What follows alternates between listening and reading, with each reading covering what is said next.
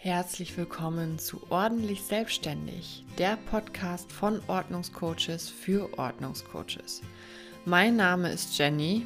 Und ich bin Janette. Wir begleiten dich in diesem Podcast auf dem Weg in deine Selbstständigkeit. Wir berichten dir von unserem Arbeitsalltag und von den Erfahrungen, die wir selbst als Aufräumcoaches schon gemacht haben.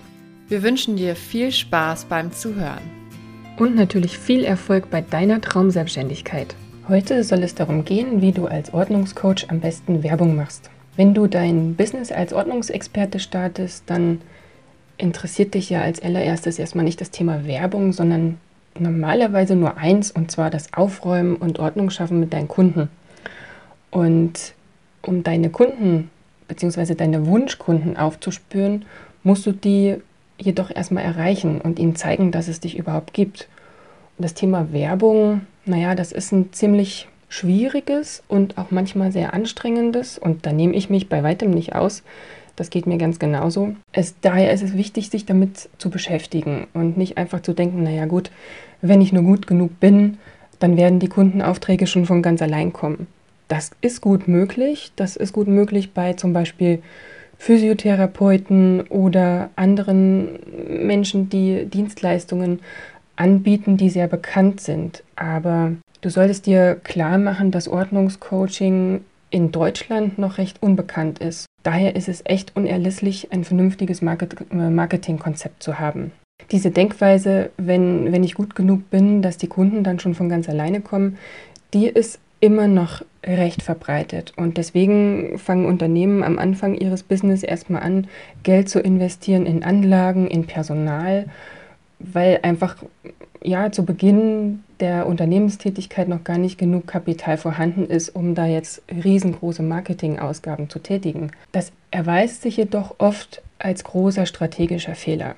Weil es ist einfach so, dass in der heutigen Zeit wir alle überschüttet werden mit Informationen, egal ob jetzt in den sozialen Medien, wo ein Post den nächsten jagt oder ob dein Briefkasten jetzt voller Werbeprospekte ist oder wenn man sich jetzt einfach mal das Internet anschaut, wo es für noch so jedes kleine Produkt und jede noch so kleine Dienstleistung mittlerweile eine Webseite gibt, da dann tatsächlich zu, zu glauben, dass sobald ich meine eigene Webseite online geschaltet habe, dass ich dann in diesem Dschungel schon gefunden werde, das ist echt ein großer Fehler.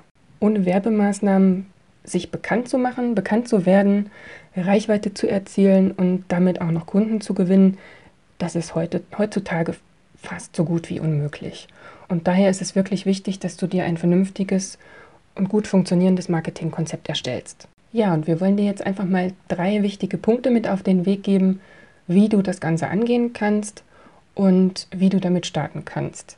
Du solltest dir, bevor du startest, drei wichtige Fragen beantworten. Und zwar die erste, wie stelle ich mir meinen Wunschkunden vor? Also wer ist eigentlich meine Zielgruppe? Dann als zweites ist wichtig zu hinterfragen, wie baue ich eigentlich Vertrauen auf?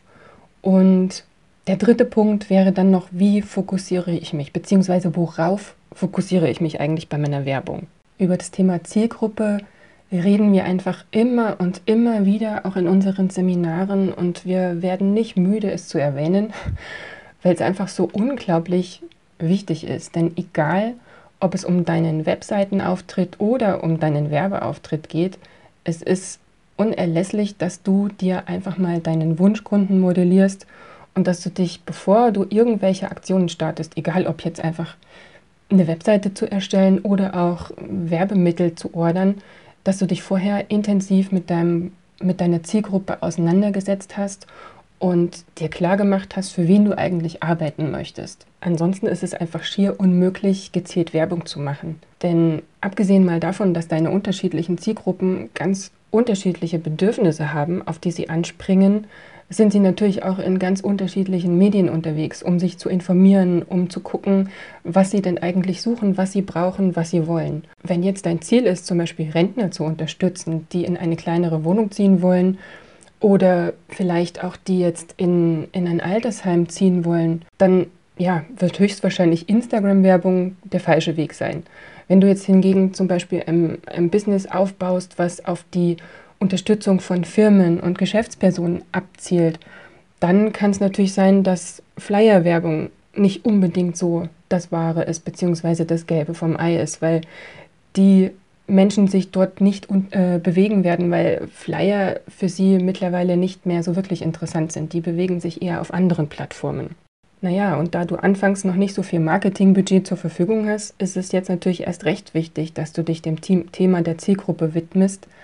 Denn einfach mal so ungezielt Werbung in die Welt rauszustreuen, kann dich echt einen erheblichen Geldbetrag kosten, ohne dass du dann wirklich diejenigen Kunden ansprichst, von denen du dir wünschst, dass sie auf dich aufmerksam werden. Die zweite Frage zielte darauf ab, wie baue ich denn jetzt eigentlich Vertrauen auf?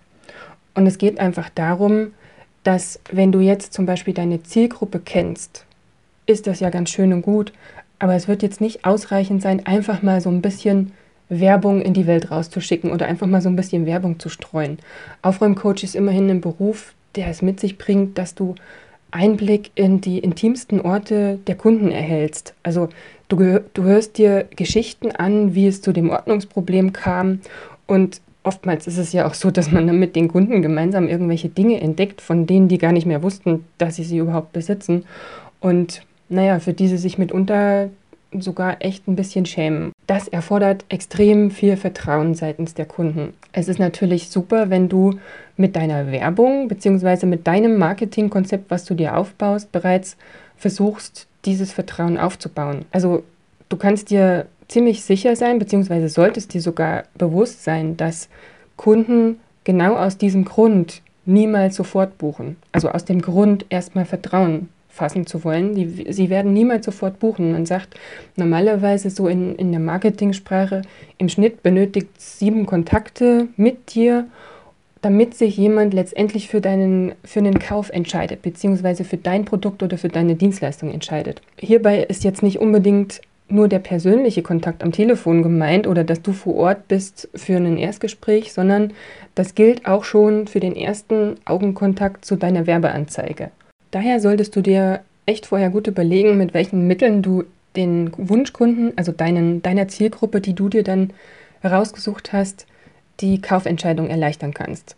Und zwar indem du dich zeigst, indem du über dich redest, indem du positive Rezensionen über dich veröffentlichst, die jemand geschrieben hat, beziehungsweise die du bei deinen Kunden vielleicht, die du schon hattest, erfragt hast oder auch vielleicht bei Freunden und Familie, wo du schon aufgeräumt hast. Also das alles kann das Vertrauen in dich stärken und letztendlich einfach zu mehr Umsatz beitragen.